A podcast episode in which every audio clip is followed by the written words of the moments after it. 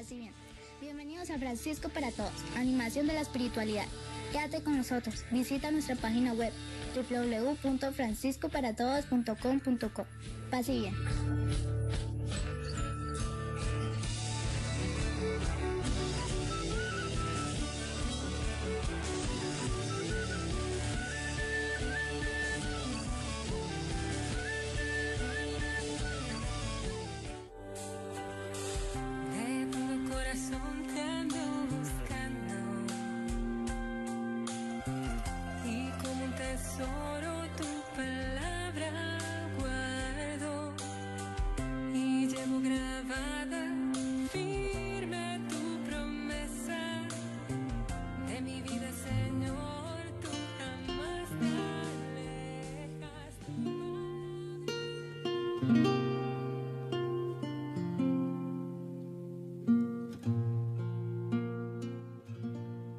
Hola, paz y bien.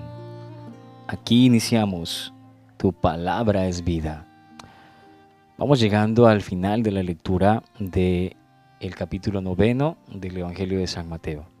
Y a este punto debemos recordar que entre el capítulo octavo y el noveno, el evangelista San Mateo nos ha mostrado en la palabra y en la praxis de Jesús el modo concreto como los discípulos que pretenden seguir a Jesús se deben mantener bajo la lógica de las bienaventuranzas, bajo la lógica del sermón de la montaña, que tiene en las bienaventuranzas como su centro. En estos dos capítulos hemos visto a Jesús enfrentado al mal. Ahora, en este episodio concluyente de este capítulo noveno, nuevamente el evangelista nos ofrece un plato que ya conocemos. Jesús se encuentra con alguien que padece un tipo de enfermedad, que está mal, está afectado por el mal, se mueve en favor de esa persona de una manera eh, potente, salvífica, y esto provoca una reacción dividida. Aquí, en tu palabra es vida, meditaremos la enseñanza que nos deja este episodio del Evangelio de San Mateo. Aquí iniciamos.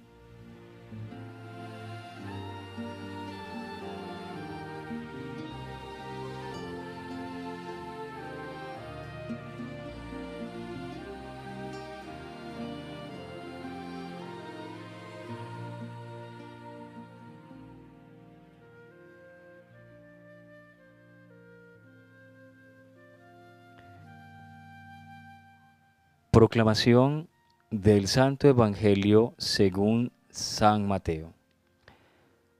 En aquel tiempo presentaron a Jesús un endemoniado mudo. Echó al demonio y el mudo habló. La gente decía admirada, nunca se ha visto en Israel cosa igual. En cambio, los fariseos decían, Este echa a los demonios con el poder del jefe de los demonios. Jesús recorría todas las ciudades y aldeas enseñando en sus sinagogas, anunciando el Evangelio del reino y curando todas las enfermedades y todas las dolencias. Al ver a las gentes se compadecía de ellas, porque estaban extenuadas y abandonadas como ovejas que no tienen pastor.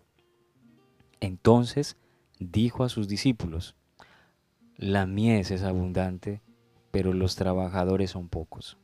Rueguen pues al Señor de la mies que mande trabajadores a su mies.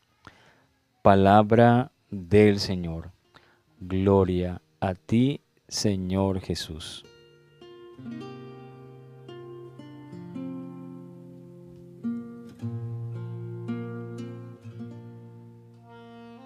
Queridos hermanos, queridas hermanas, la liturgia de la palabra, por una razón que desconozco absolutamente, ha omitido un evento eh, importante dentro de este relato que llevamos de lectura continua del Evangelio de San Mateo y es el encuentro de Jesús con unos cieguitos.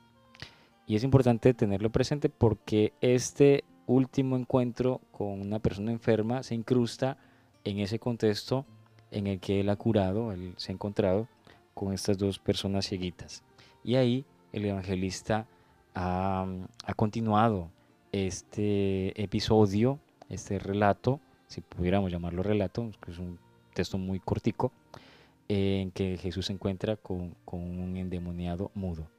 Eh, como si se tratara de que Jesús estuviera como una especie de, de IPS, ¿no? Un, un, centro clínico. Entonces después de, de, atender a los dos ciegos, entonces le pasan al mudo. Y sus familiares o amigos pues ya saben el diagnóstico. Como hoy en día mucha gente antes de ir al médico ya sabe exactamente qué tiene y qué debe, y qué debe tomar, qué procedimiento, qué, qué cosa debe hacer. Y el diagnóstico de la familia es que está mudo porque tiene un demonio. O sea, no hay posibilidades de otra cosa. Con ese dato, Jesús actúa con rapidez, expulsa al demonio, se supone que con un exorcismo, porque ¿cómo más expulsan a los demonios? Con un exorcismo. Y el mudo, acto seguido, empieza a hablar y los espectadores se dividen en dos bandos. Por un lado, la multitud manifiesta su asombro y por el otro lado está la gente triste, los fariseos. Es que uno tiene que ser muy triste para terminar leyendo en lo que hace Jesús, lo que esta gente manifiesta. Que Jesús actúa con el poder del príncipe de los demonios. Es una acusación muy fuerte. Pero más allá de la acusación, que es peligroso y que realmente es, es desastrosa, siempre nos debería cuestionar la actitud de los fariseos, ¿no? Porque, o sea, no hay mayor ceguera que esta. Terminar contemplando en lo que Jesús acaba de hacer, no la mano de Dios, sino la mano del mal, uno tiene que estar absolutamente ciego, ¿no? O sea, uno tiene que estar no solamente ciego, sino sordo, tartamudo, tarado.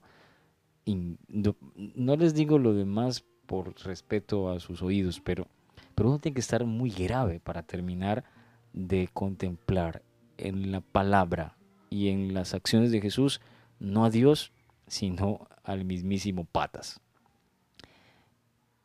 Si unimos este relato con el de la curación de los dos ciegos, tendríamos como una especie de alusión clarísima a la época mesiánica.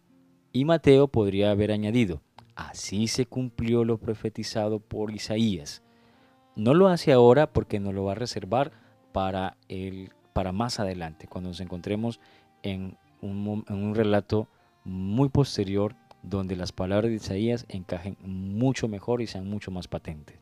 Para Mateo es esencial la reacción final ante lo que Jesús ha realizado en favor de esta persona. Cuando se terminó el sermón de la montaña, no sé si ustedes lo recuerden, toda la gente, sin excepción, manifestó su aprobación.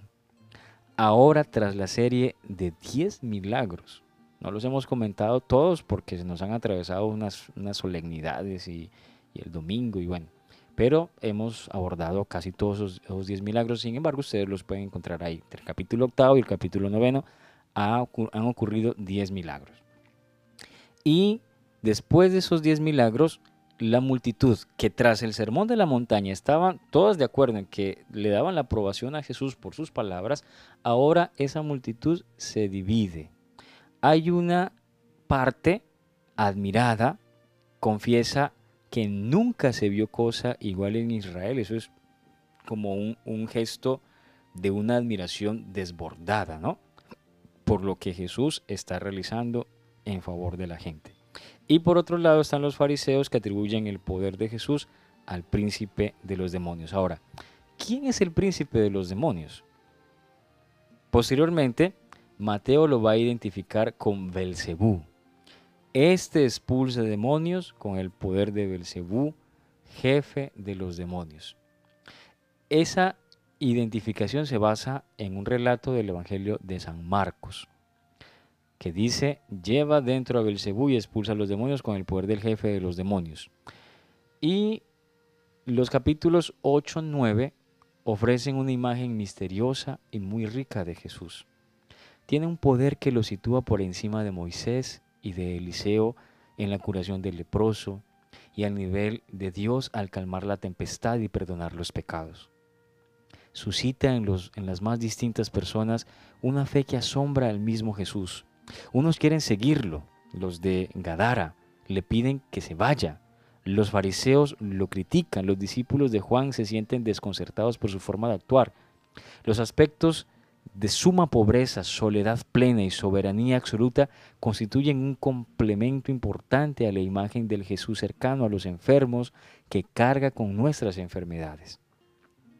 Hasta este punto, el lector debe estar del parte de Jesús, pero el lector sabría responder a la acusación de que su poder le viene del príncipe de los demonios? ¿qué argumentos usaría para defenderlo? Si no se le ocurre ninguno, Él se los dará. Pero mucho más adelante, porque primero Jesús va a pronunciar un segundo gran discurso. Porque este texto, este texto que concluye el capítulo noveno, también es una suerte de bisagra. Porque concluye el capítulo noveno y nos abre inmediatamente al discurso apostólico o discurso misionero. Después de los diez milagros, Mateo empieza una nueva sección en la que pondrá las bases de la expansión de la iglesia. Para indicar un nuevo comienzo, carece de los recursos tipográficos actuales. El remedio que se le ocurre es sencillo, repetir casi al pie de la letra el comienzo de la sección anterior. Jesús recorría todas las ciudades y pueblos, enseñando en sus sinagogas, proclamando la buena noticia del reino y sanando toda clase de enfermedades y dolencias. Es un pequeño resumen de todo lo que Jesús realiza, de todo el actuar de Dios en la persona del Maestro de Nazaret. Querido hermano, querida hermana, concluimos así una sección muy rica y densa, el discurso de la montaña y los dos capítulos en los que hemos contemplado al Maestro de Nazaret realizando, viviendo eso que acaba de enseñar y marcando así el itinerario propio de discípulos que pretenden seguir la ruta del Maestro de Nazaret.